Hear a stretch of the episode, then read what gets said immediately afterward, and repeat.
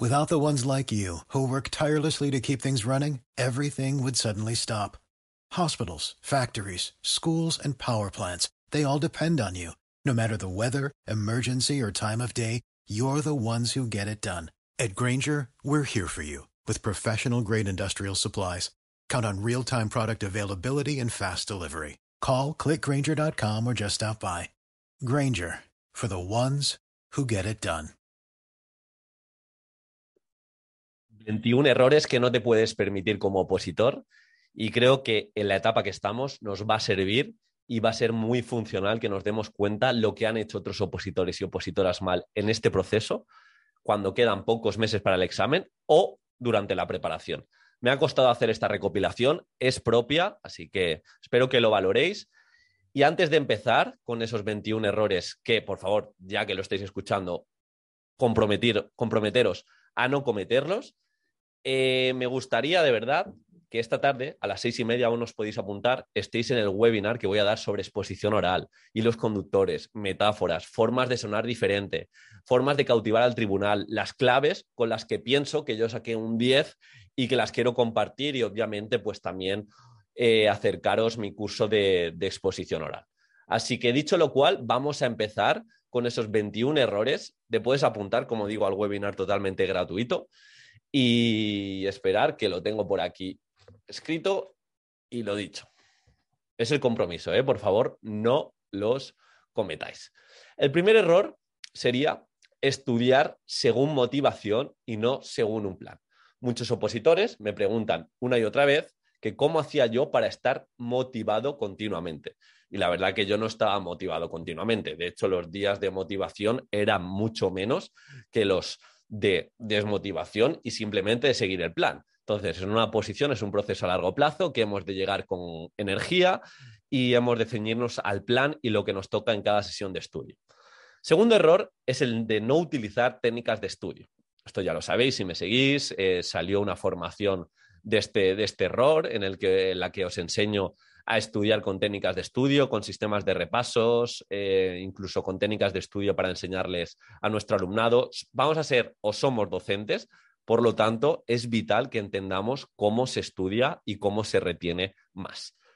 Tercer error es memorizar de forma semántica sin repasos. El, lo clásico de ceñirme en estudiar, leer, leer, leer y releer y no tener ese sistema de repasos que rescate lo que voy estudiando y lo ideal sería que complementemos esas técnicas de estudio con el sistema de repasos para que no olvidemos ni a corto, ni a medio, ni a largo plazo. Más errores en cuanto a técnicas de estudio sería el cuarto, estudiar solo leyendo, subrayando y haciendo esquemas. Es lo que hemos visto en la carrera universitaria, es lo que vemos que hacen incluso nuestros alumnos y alumnas. Eh, no, les he enseñado técnicas de estudio, leer, subrayar y hacer esquemas. Pues se sabe, y si me seguís, seguro que lo tenéis presente, que son las técnicas de estudio con una utilidad más baja. Vamos a buscarle a dar más significado a aquello que estudiamos. Quinto error es el que he comentado un poco en el tercero, no tener un sistema de repasos. Yo cada día, cada semana, cada mes he de ir repasando, he de ir bloquear, he de ir bloqueando días para repasar y sobre todo para hacerlo de una forma que se centre activamente en la evocación, es decir, en rescatar de la memoria sin tener nada delante. Sexto error es que seamos reactivos con nuestro preparador, que únicamente confiemos en la preparadora, lo que nos dice, que no tengamos esa proactividad para, si nos manda un supuesto práctico, buscarle eh, un poquito más, buscarle una, propuesta extra, una metodología, una intervención didáctica. Los opositores que llegan lejos son los, los proactivos porque la preparadora o el preparador te puede guiar en un momento dado, pero no te puede, eh, no puede opositar por ti. Así que bueno, está genial tener esa guía, pero siempre para destacar en una oposición no me he de quedar con lo que me, lo que me exige, sino que he de ir un pasito más allá. Séptimo, no gastar tiempo en inicios y finales auténticos. Ya sabéis, la introducción, la conclusión es lo que va a ser más recordado. Ese comienzo, esa carta de presentación, cuando el tribunal decida si vas a ser uno más o de verdad estás aportando algo diferente. no estamos aquí reinventando la rueda, no somos clowns, esto también hago especial hincapié, pero sí que gastemos tiempo en esas introducciones, en esas conclusiones, en esa transmisión de legado para que nuestro tribunal pues, nos compre y, y hacérselo más ameno. Elementos de estructura, o más bien de forma, otro error es que descuidemos la letra. Yo me lo sé perfecto, pero no he trabajado mi letra y como no he trabajado mi letra, lo que hago, prácticamente en todas las comunidades no se lee, dificulta la corrección y aunque el contenido esté muy bien, si no te entienden o si no se lo haces agradable, pues vas a estar penalizado. Esto lo hilo con el siguiente error, que sería descuidar nuestra exposición oral. Ya sabéis que salió un podcast de, de aquí que uno de los divulgadores de, educación decía que no había que empezar todavía y yo con, pues justamente lo contrario.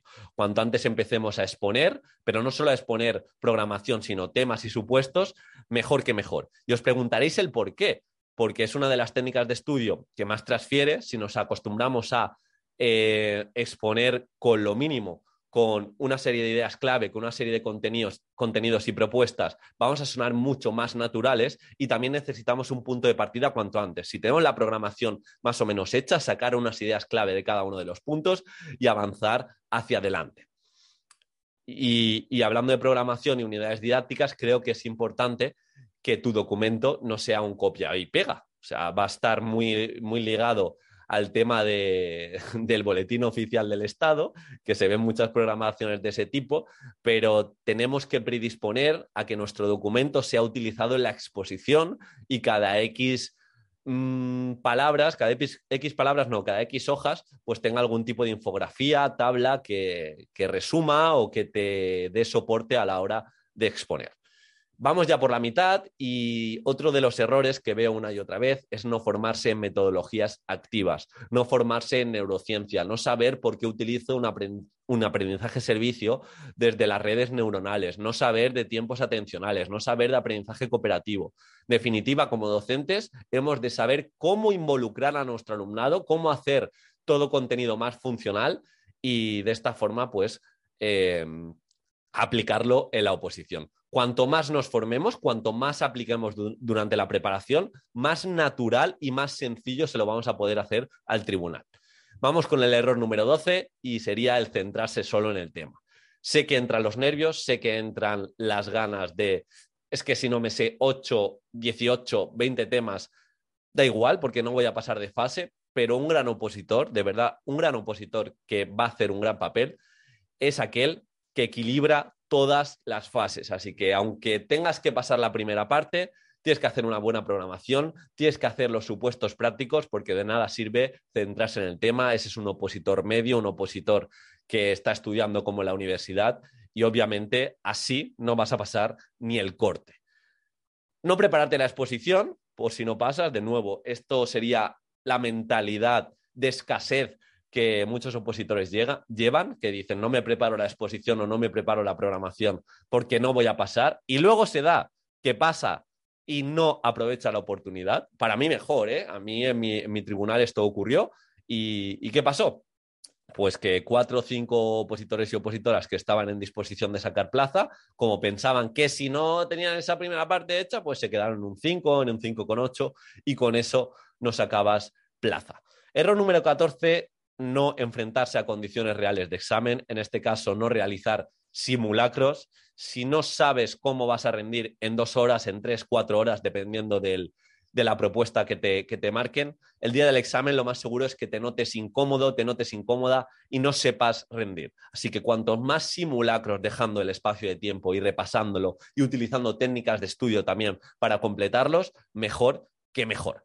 Y esto lo hilo con el error número 15, que sería evocar siempre con el material delante o intentar hacer repasos con todo el material delante. ¿Esto qué pasa? Pues que se produce la ilusión de falsa competencia, de que o tenemos el contenido de los documentos delante o no sabemos sacar la propuesta a relucir. Así que nos tenemos que acostumbrar a hacer simulacros sin tener nada delante y a intentar cantar el tema o hacer la exposición sin tener un material de referencia. Unido con centrarse solo el tema, aparece este error que es hacer pocos supuestos prácticos. No es que yo me sé la estructura y ah, con lo que me salga me intento adaptar. Está genial tener una estructura de supuesto práctico, pero cuanto más hagamos, No hace falta que sean todos completos, pero que tengamos más propuestas en cuanto a elementos transversales, metodologías activas, adaptaciones, controlemos de legislación y demás, pues más sencillo va a ser que lo que nos salga el día del examen, pues ya hayamos hecho algo similar. Error número 17 sería introducir la ley sin entenderla. Ojo con esto.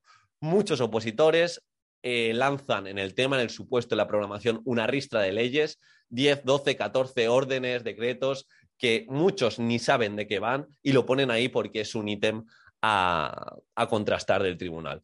Y aquí la diferencia va a ser que cada elemento legislativo que pongamos hemos de hacerle ver al tribunal que nos lo hemos leído o que sabemos interpretar algo o, más bien que aplicamos algo de ese, de esa LOMLOE X artículo, de ese Real Decreto eh, X artículo que hace relación a las competencias, cuanto más específicos mejor. Ahora en esta era de la información, que los divulgadores se forran a likes, yo quiero likes, ¿y cómo puedo sacar likes? Compartiendo gamificaciones. Muchos opositores lanzan gamificaciones sin ningún tipo de filtro. Pues bien, si vas a gamificar, si vas a utilizar cualquier metodología activa, pero en especial esta de la gamificación que está tan en auge, necesitas saber por qué lo haces. Y este es el error, gamificar sin saber por qué lo haces. Pues la gamificación ha de tener un propósito didáctico. Vamos ya por los tres últimos errores. Hacer tu metodología sin aludir a neurodidáctica, lo que he dicho al principio de, la neurociencia. Hemos de entender cómo funciona el cerebro, hemos de entender neurodidáctica, cómo aprende, cómo olvida y cómo retiene más el cerebro, cómo funcionan las emociones y cómo podemos utilizar esas emociones, esas roturas de patrón, esa sorpresa, esa implicación familiar para aprender más y, en definitiva, la palabra neurodidáctica, independientemente de la etapa, ha de estar en la oposición.